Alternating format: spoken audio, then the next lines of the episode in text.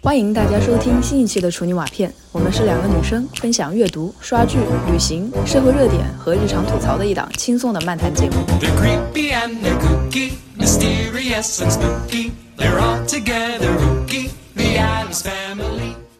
大家好，我是大南，我是薄荷，我们这期聊一聊怎么又开学了，开学前后的恐惧焦虑综合症。九月又来了，暑假怎么这么快呀、总感觉时间好像不是匀速运动的，一到休息日，好像时间会乘以四倍速吧，再流走，感觉时间流的速度和快乐的程度好像是成正比的。嗯，我也有类似的感觉，就是越开心的时候，时间过得越快，开心的日子就很短。我记得上小学的时候，就会在暑假结束前的一段时间开始担心，等长大了以后呢，甚至在开学前的一两周就开始晚上睡不着觉了。再等到工作以后，包括年假呀、十一、五一的最后一两天也会这样，包括有一些星期天的晚上也会入睡比较痛苦。就不管是长假还是短假吧，这些奇怪的情绪就会潜意识的暗戳戳的伺机而行。我搜了一下这种快要开学和上班前出现的奇奇怪怪的情绪，它有一些非常典型的表现，比如说情绪莫名的非常低落，心情烦躁，嗯、容易感觉到疲劳，注意力不集中，还有。记忆力减退、焦虑，甚至失眠，有的人还会无缘无故的想发脾气，还有的甚至会出现一些躯体反应，比如说胃痛、消化不良、头痛、颈椎痛等等。哦，感觉其实挺多人都有这种状况。是吗？我以前一直以为只有我自己会这样，因为开学和上班以后，看到很多同事精神状态都蛮好的，感觉只有我自己不适应。后来私下聊天才知道，很多人其实也是提前一个多星期就开始睡不着了。不仅有学习和工作有压力的人，小到四岁的小朋友都会有。我记得前段时间我的一个小外甥，今年他妈妈不是带他回武汉过暑假嘛？暑假要结束的时候，他在那哼哼唧唧、哼哼唧唧说：“我不想回家，我要留在武汉，我要留在哥哥家继续玩。”主要是因为他哥哥家新买了一个 Switch，一部分原因吧。他妈妈说：“那你一个人住在这行吗？我要回去上班了。”他说：“好。”她是日常的一个妈宝女，居然说好，我自己可以。他妈妈就是我姐嘛，也有很相似的感受。她说暑假结束要离开的时候，就跟我说，很像小时候第二天要离开住了一个暑假的姥姥家的感觉，心里非常低落。所以其实大家都会在同样的情景下有相似的感觉吧，可以说是一个群体现象吧。我查了一下，这些情绪还有一个专有名词和自己的百科，叫做 post vacation blues，或者叫 post travel depression，节后抑郁。你的假期越开心，节后情绪低落就可能越明显前段时间我刚在社交媒体上看到一个词是演唱会后抑郁。啊！心情起伏特别大就会这样吗？嗯，我想应该是的吧。就是一群参加过 Taylor Swift 的演唱会后的人，纷纷在自己的社交平台上说自己有演唱会后抑郁。我猜也是和相应的体内激素波动有关系吧。是的，感觉不只是看完演唱会或者开学，如果你度过了一个特别开心的周末，而你的工作压力有比较大的那种，星期天晚上可能就会出现这种情绪跳水。那我们要不要脱离情绪本身，复盘一下，拆解一下为什么不安，然后到底是在害怕些什么，焦虑的点在哪里？嗯，第一个很直观的就是会失去赖床自由嘛。就虽然我属于不太赖床的那种，但是一想到有一个特定的时间要早起，晚上在睡觉之前就会觉得很有压力嘛。害怕早上起不来，呃，害怕闹钟忘了开，要打开手机反复确认，感觉自己有强迫症。当你越担心，反而就越睡不着，进入那种恶性循环。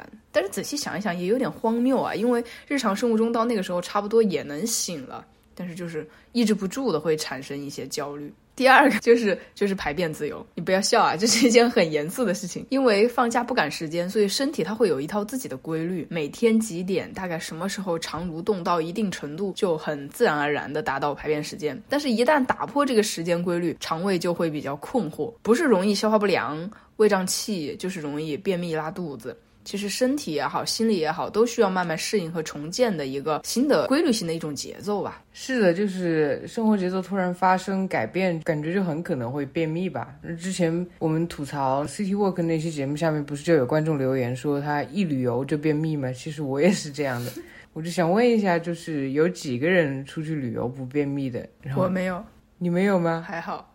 哦，那你不是一般人吧？有一说就是因为运动量不够才会便秘，但是出去旅游哪有运动量不够的？我出去后滑雪头三天都会便秘这种，所以突然而来的生活节奏的改变，可能对肠道蠕动影响还蛮大的吧。是的，就是你没有感受到，但是你的肠胃已经感受到这种变化了。然后还有一种就是像一种好学生综合症吧，就是总在担心学校的作业或者说老板布置的任务没有完成。据说一些好学生的学习习惯就是每天躺下前心里都在复盘作业有几门啊，每一门有几项我完成了没有啊，然后在脑海里一个一个打勾勾，每打一个勾勾。焦虑就会消失一点，就感觉这样好学生的习惯带到上班了以后，就是领导是不是哪天布置了个什么任务，我到底忘没忘做，在脑海里反复复盘。据说也有不少人和我一样，就毕业很多年了，但是做梦的时候还会梦到自己在高考考场上考数学，而且总是马上就要到交卷时间了，卷子还有一大半也没写，题目也看不懂。你说高考数学是多少人的噩梦？你毕业都这么多年了，看不懂是正常的吧？这不能用理性去思考，我为什么还在考数？数学，我总感觉就是还有一种是来自同辈的压力。我记得之前有一次新学期前一周，我到寝室，新室友是一个怀孕的女生。当时我看到她还在想，等会去超市买锅碗瓢盆的时候，要不要顺便买个那个浴室防滑垫？我担心她洗澡摔倒嘛。等我从超市回来的时候，我发现她已经开始写论文了。就惊了，还没开学就已经开始写论文了。一般老师都会在开学前一到两周把下学期要写的作业和所有的死线全部都布置给大家嘛。对我而言，一直都觉得怎么样都要等开学了才有点要写作业的仪式感吧。写作业还要仪式感啊！我看着他在写论文，我就蛮紧张，我也想写点作业。然后我把那个作业单打开一看，我还没学呢，怎么写啊？那他是怎么写的呢？我不知道啊，他可能上学期就把下学期的内容都学了吧，就感觉很学霸的样子。然后做他的室友的确感觉是有些压力的，我当时就没办法嘛，只能找那学期我选的一门哲学课里的阅读清单拿出来看一看，找一本名字看起来比较简单的书开始读。发现他是真的厉害，从开学前一周每天都是读书啊、写作业啊，搞得很晚。但是他很安静，就不影响我休息。他在旁边学习，我感觉很难睡觉，你知道吗？就释放出一种学习的氛围，我就觉得自己要是不学习，我就是懒惰。学霸氛围。我记得那一年就是亚马逊刚刚开始搞它的那个 Prime Video 嘛，里面有很多老电视剧，我很早就想看了。我就想吃饭的时候在厨房里就着电子榨菜，然后下饭。那个时候蛮想看一个英剧叫 Prime Suspects。顺便说一下，这是很早的一部大女主电视剧了，然后是海伦米伦主演的，里面还有那个 Ralph Fiennes 客串，就是伏地魔的演员。扯远了，电视剧刚刚说到一个受害者学习成绩很差，这个室友就风尘仆仆的进了寝室，然后跟我打了个招呼，说学校。附近有个汉堡店的套餐，这量大管饱还便宜，然后就一屁股坐地下，在客厅里打开电脑，开始边吃汉堡边学习了，感觉还挺开心的。嗯，是吧？然后我就意识到，原来学习资料也可以是电子榨菜呀！我就关掉了电视剧，边吃饭边看书。我当时吃的那个脱敏的意面，因为我对麦麸过敏嘛，边看书边吃饭，第一次就体验到那个脱敏意面是真的难吃。电子榨菜没了，连饭都变难吃了。哎，人家边看东西边写作业，和你有什么关系？我就觉得他看书，然后吃汉堡，我看电视剧，好像你俩不配做室友，我很不努力一样。所以同辈压力也是开学前的一大压力来源吧？我总觉得太可怕了，大男在不知不觉当中就被卷进去了。但你别说，和学霸做室友以后，你的成绩是不是明显变好了？你有没有感谢人家？都没有。成绩也没变好，我也没感谢人家，可能是每天晚上都看书的关系，然后眼睛从一百七十五度变成了两百度。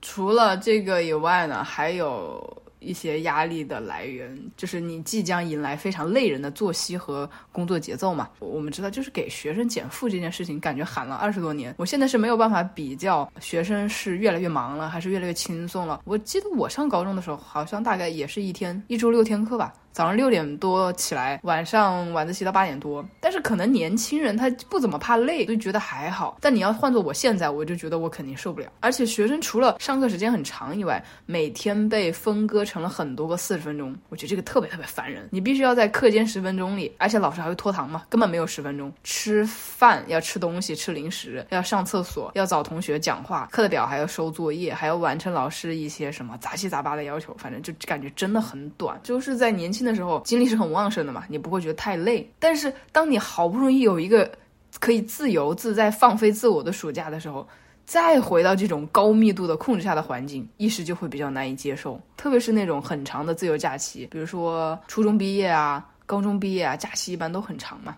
呃，我记得之前在我念书的时候，流行那种衔接班，就是小学到初中之间的衔接班，还有初三念完了到高中之间那种衔接班。对对，你这说我也上过，还有幼小衔接，你听过吗？就是幼儿园毕业就担心跟不上小学一年级的那种 衔还有。那种嘛，我记得我幼儿园之后就有上过一段时间学前班，学前班学的内容大概就是一年级的内容吧。当时的学前班就是在我准备念的小学里上的，学前班现在好像没有这个。没有了嘛。嗯然后当时学前班有好几个班，然后上完了就直接上一年级，也是同样的学生，就是嗯班级打乱了。是是，那很早了。就如果你是高中毕业，就会好一点嘛，因为你高中毕业上大学就没有什么衔接班可念的。但是大家不要忘记了。高中和大学的新生入学有一个很长的军训，一般来说有二十多天。那个大学的军训，想想都嗯，我们现在的年轻人真的不想吃苦。我特别想吐槽一下军训，我就是一个特别特别害怕又特别讨厌那种高压、高强度、高命令形式的集体活动。我对军训唯一比较好的记忆，就是因为我们平时不住校，放学后没人玩，突然一下好多人在一起，和朋友半夜不睡觉，在宿舍里面打开电筒打牌，还蛮开心。我觉得我可能就是你说的那一类不想吃苦的人。每次军训我都会生病，然后 就算病好了，我也要继续装来。估计会有人觉得我没有集体荣誉感吧。我记得以前军训也是半夜开手电筒打牌，当时那个辅导员就和我们是一个寝室嘛，我们就拉着他一起打牌，半夜一起吃辣条、泡面、喝可乐什么的，腐化就在一瞬间。那你们辅导员还挺好的，没有举报你们。那个时候总觉得当学生真的好不自由啊。如果上班了就好了，时间终于可以自己做主了。但是上班了以后发现好像也不是这样。如果你是为自己打工，当然还好了。但是在现在这个环境之下，作为一个大机器里面的打工人和学生，我感觉自己跟学生越来越像了。只不过给你布置任务的从老师变成了领导，每天要交的作业变成了一个一个死线。在学校可能被老师批评嘛，你现在变成了可能被各种大小领导，他不一定直接批评你，他冷嘲热讽你。学校。成绩竞争到了职场，变成了谁更卷，谁更听领导的话，谁的 KPI 完成的更好。反正就是，总之想想压力就很大，就很羡慕像随机波动主播们那样的人，就是从来没有坐班打过卡。你们上辈子是不是拯救过世界？哎，说了一个巧，最近正好看了两个主题很相似的电影和动漫，就是讲周而复始打工人的生活。一个叫《僵尸一百》，变成僵尸之前想做的一百件事。是的，讲的就是在一个血汗企业上班的一个普通男青年，他不停的加班，周而复始的日子里面，突然有一天发现，哎，世界上绝大部分人都变成了僵尸。主人公大为高兴，在这个 满大街都是僵尸，但是不用上班的美好日子里，一个一个完成自己心愿的故事。就是他宁愿世界要末日了，也不想上班的心愿。另一个电影叫《如果不让上司注意到，这个时间循环就无法结束》。这个名字真的是，然后基本上这个名字就已经把这个电影介绍了。是的然后它名英语名字叫 Mondays，大家有兴趣可以找来看看呗。除了作息节奏会突然一下变快以外，还有就是有一些不得不面对的人际关系。你说，对于一个从办公室走向卫生间的途中，和一些不太熟的同事打招呼都有心理负担的人，这样的人怎么会不享受超长假期呢？因为在这个假期里面，面对的都是很自在的朋友嘛，没有情绪负担，也不用担心自己怎么样，别人会不会怎么怎么样想。这种他人即地狱的日常，只有在假期里才能得到一种喘息吧。所以感觉假期是非常可贵的。举个例子，你突然一下子开学了，学生作业没做完，他面对老师的时候就要编一些奇奇怪怪的借口，比如说我见过哪些借口呢？作业掉在高铁上了，还有说那个课代表骗我说没有这一项作业，还有人说。我们家的狗把作业吃掉了，我不管你信不信，反正我这个借口已经编了，我尽力了。其实老师在这个时候也很头疼，因为暑假比较长嘛，没有几个老师，当然我仅代表我见过的老师啊，没有几个人会把每一项作业的每一题都挨个批改，他只能是重点检查或者是抽查一部分，所以心里也很矛盾，到底怎么样可以既不为难学生，又不为难自己？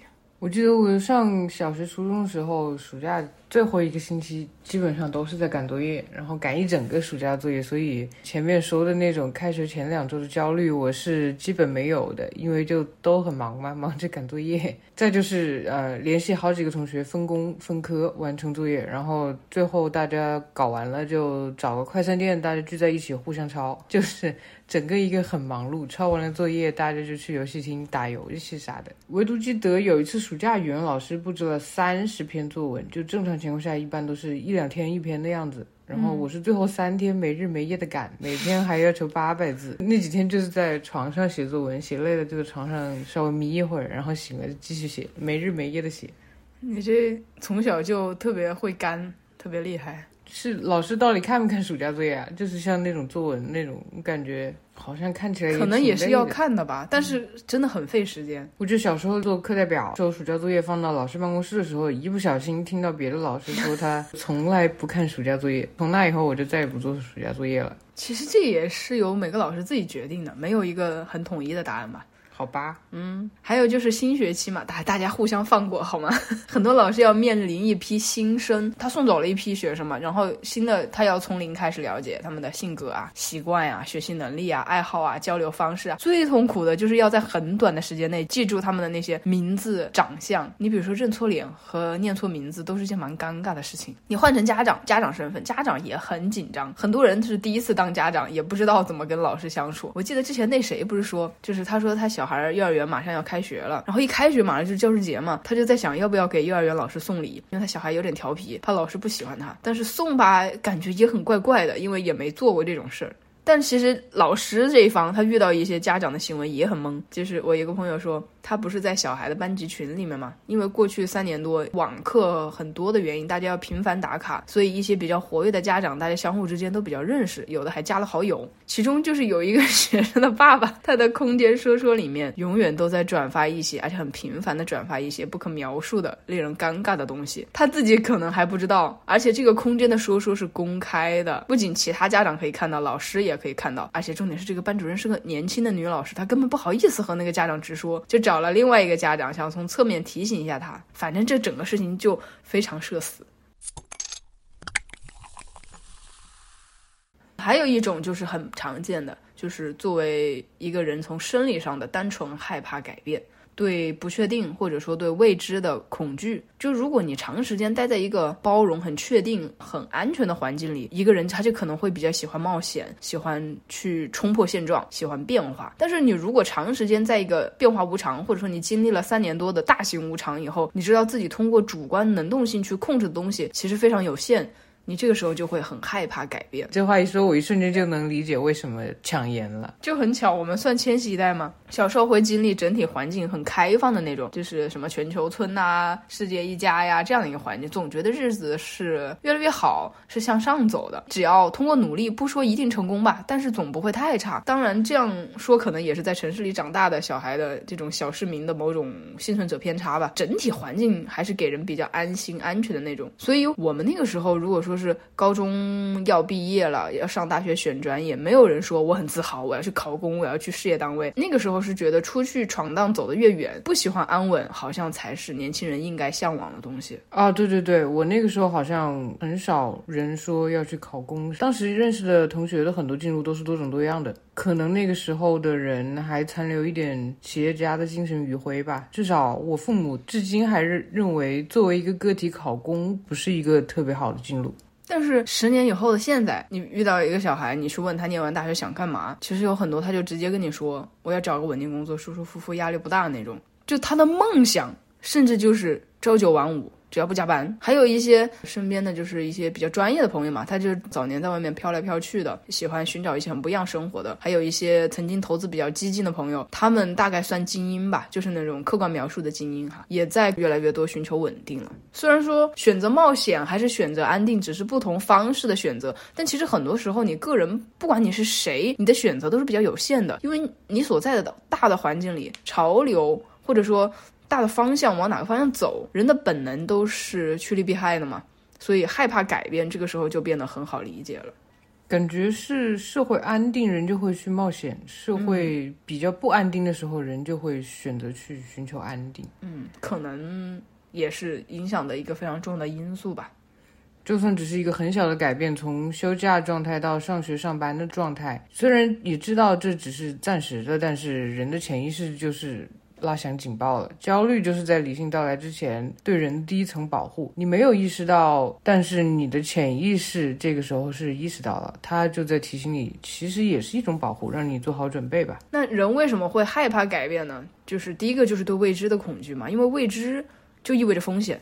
而对风险，人是本能的趋利避害的，所以经常说未知是焦虑的温床嘛。还有一点就是，对很多人来说是没有办法去容忍不确定性的，就和我们刚才说的很像。嗯，环境它是在不停改变的嘛，有的环境鼓励冒险，有的环境让人只想躲到舒适区、安全区去规避风险。而从生物的角度来说，大脑是一种习惯驱动的，就是当我们被习惯驱动的时候，大脑会节省大量的精神能量。举个例子，当今世界上其实大部分地区都摆脱了饥饿。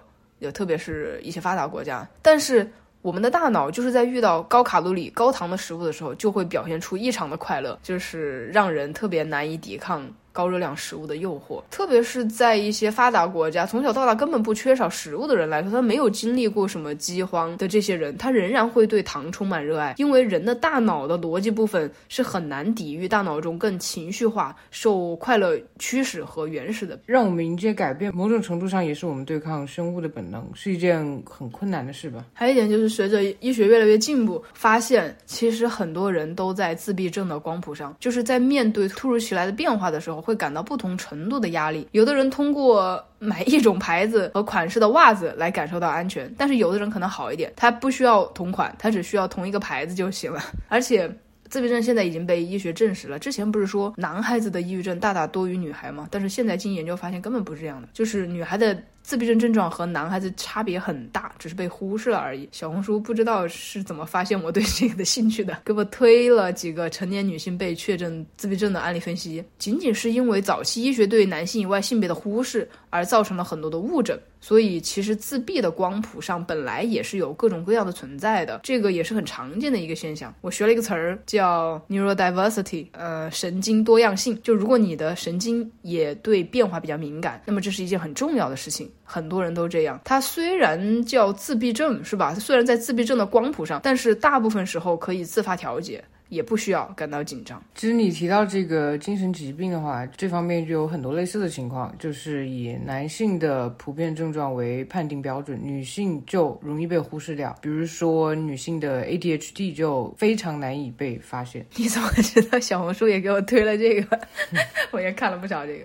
啊，最后一个呢，就大概也是源于很深层的一种自己意识不到的恐惧，叫死亡恐惧。之前我们早期节目介绍过这本书，叫《直视骄阳：征服死亡恐惧》。在潜意识中对死亡的恐惧，也是我们对改变产生焦虑的根本原因。对这个话题感兴趣的朋友，也可以听听我们第六期的节目《突如其来的告别与无处可躲的死亡焦虑》。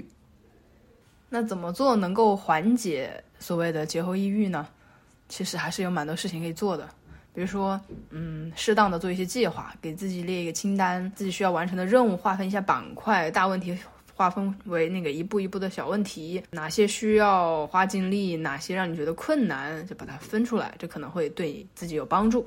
然后这个清单其实也是自己的心理活动嘛，就是列一列到底有哪些因素在影响自己的情绪，把脑袋里的乱七八糟东西写下来。把脑袋里一些乱七八糟的想法写下来之后呢，就可能发现并没有那么复杂，或者有可能会发现对很多东西的担心是没有太大必要的。嗯，第二个就是呃，提前一点做准备、做调节。比如说生物钟，如果假期习惯了晚睡，一觉睡到中午，就需要提前一点改变生活习惯，让身体早一点适应一下。嗯，因为如果紧急刹车的话，很容易晚上睡不着，早上起不来，然后白天难受的要命。你就说的像以前我父母总会在暑假结束之前说我要收姜了，是野马是吧？收姜，然后还可以进行一些正念训练和冥想，这个真的不玄乎，我自己觉得是很有用的。但是我总觉得每次我提到这个大男种子，对我有一丝丝的不屑和瞧不起。拜托你不要给我扣帽子好吗？我我只不过是有一点点，可能有一点点偏见吧，因为我总觉得就是冥想这类东西是属于那种四体不勤、五谷不分的中产白人热衷的事。哼。不过我以前有一点点压力的时候也冥想过，那个时候就是成绩不好，就学院会不要你的状态吧，每天都有考试，每个同学都很厉害，然后他考试评分是按照你占班级里面的前百分之多少来评分的，是如果你同学越厉害，你就要考得更厉害才能得到一个 OK 的成绩，然后行差踏错一步就可能不能继续念你想念的专业了。这种，当时我基本上每天都失眠，后来还碰到一次很重要的考试之前，我的房东从楼上摔了下来，这个房东太婆大概有六七十岁的样子吧，然后老公走了很多年，自己的子女基本上不怎么跟他来往了。然后当时他摔下来的时候，我给他女儿和儿子打电话，就没有一个人接，好冷漠。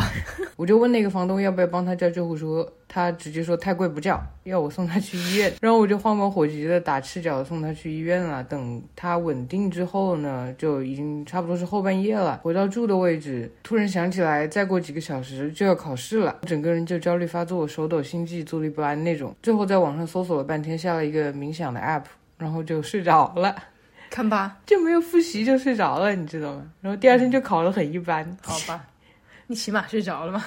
不过平时成绩还可以吧，那个学期有个去掉一个最低分的选项，所以就没什么太大关系。最值得庆幸的是，那个房东老太太没什么大事。我发现基因里面刻着“亚洲人”三个字的大男，这个时候还想着考试分数。房东太太没什么大事，我觉得还挺好的。嗯，好，突然发现，就是我好像不是很能正确的表达自己的压力，就是没办法正视处在当时的情况下的这种压力很大的状态。就算是天天失眠、偏头痛，我也只会觉得自己可能没什么太大压力吧。你那天不是和我说了一个人物公众号上推送的一个文章吗？叫《我的扫兴父母》。嗯嗯，对，我当时就立刻想到我的父母，不管是我想表达开心，还是难过，或者是压力很大受不了了，他们全都否定这些，否定我正常的情绪表达。开心的时候会叫我别太开心，乐极生悲，然后说一些话让我有多开心就有多难过。表达难过或者压力大的时候，或者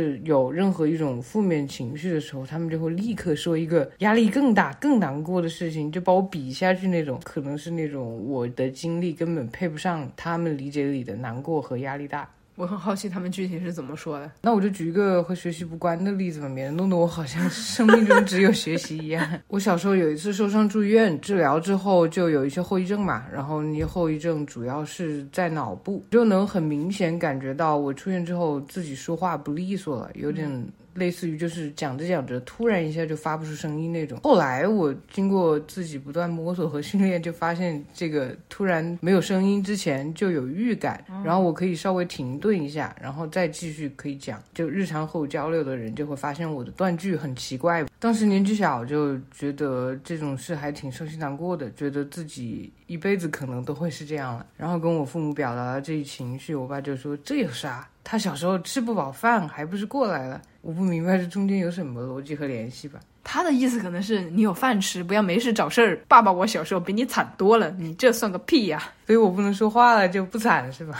他也感受不到。我知道上一代人很多喜欢说这种事，就是吃不饱饭呐、然后你的压力根本就不是什么压力啊。当时那一瞬间，我就觉得情绪很难过，然后还被压在心里不能表达。当时我说这个事的时候，我是在饭桌上说的，然后我就坐在那儿哭。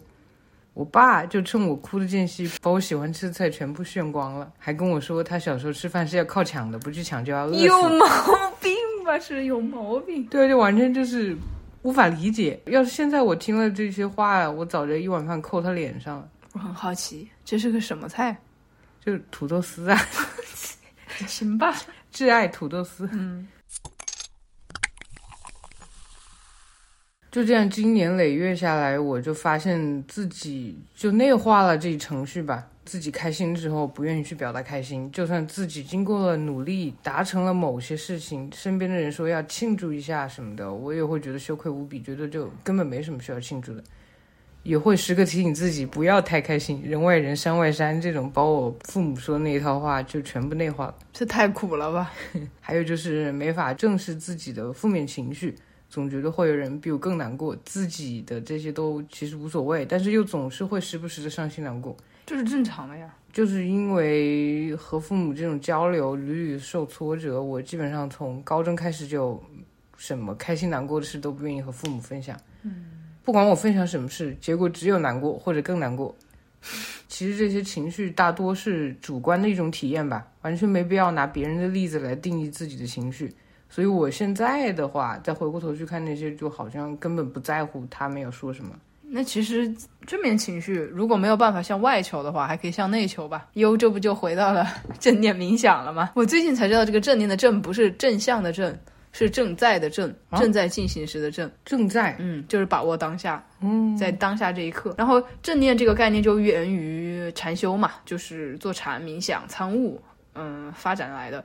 就虽然咱也不是什么信教的人，但是呃，有意识、有目的的关注和觉察当下，是一个可以让人很快放松下来的事。我自己反正是亲测有效的。之前不是有一个电视剧叫《Beef》吗？黄阿丽演的《怒人生》，呛人生，对，还有那个 Stephen 元，那个演员 Stephen 说了一句：“Western therapy doesn't work on Eastern mind。”西方的疗愈搞不定东方的灵魂。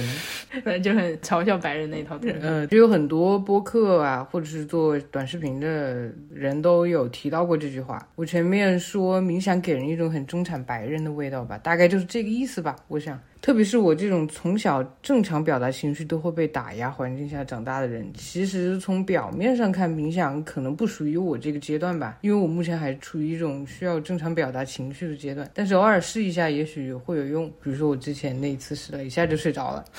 所以亚洲人的解放是什么？是发疯文学，办公室发疯文学。其实我是觉得，实用主义的原则上来讲，不管这个标签是什么，贴上什么东西，你不试一下也不知道适不适合自己。有的人试着打坐，他也总觉得静不下来；有的人是把这个吹得神乎其神。因为我是自己体验过这个，能感觉到它对身心产生的一个正面效果，所以才推荐给大家。但是哪种方式最适合自己，帮助自己恢复内心平衡的，只能小马过河，自己尝试。其实节后抑郁这个事情是一个有时效性的嘛，就是你放心，就算你什么也不干，大部分的人过几天也会自己恢复，只有极个别的人。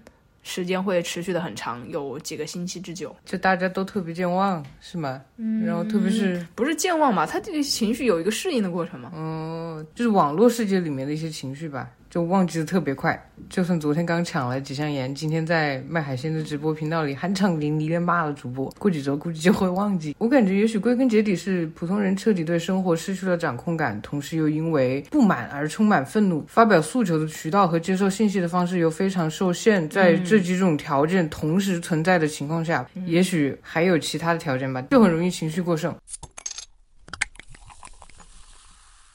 就如果想要快点赶走脑袋里的乌云，也可以采取一些措施，比如说和比较信任的家人。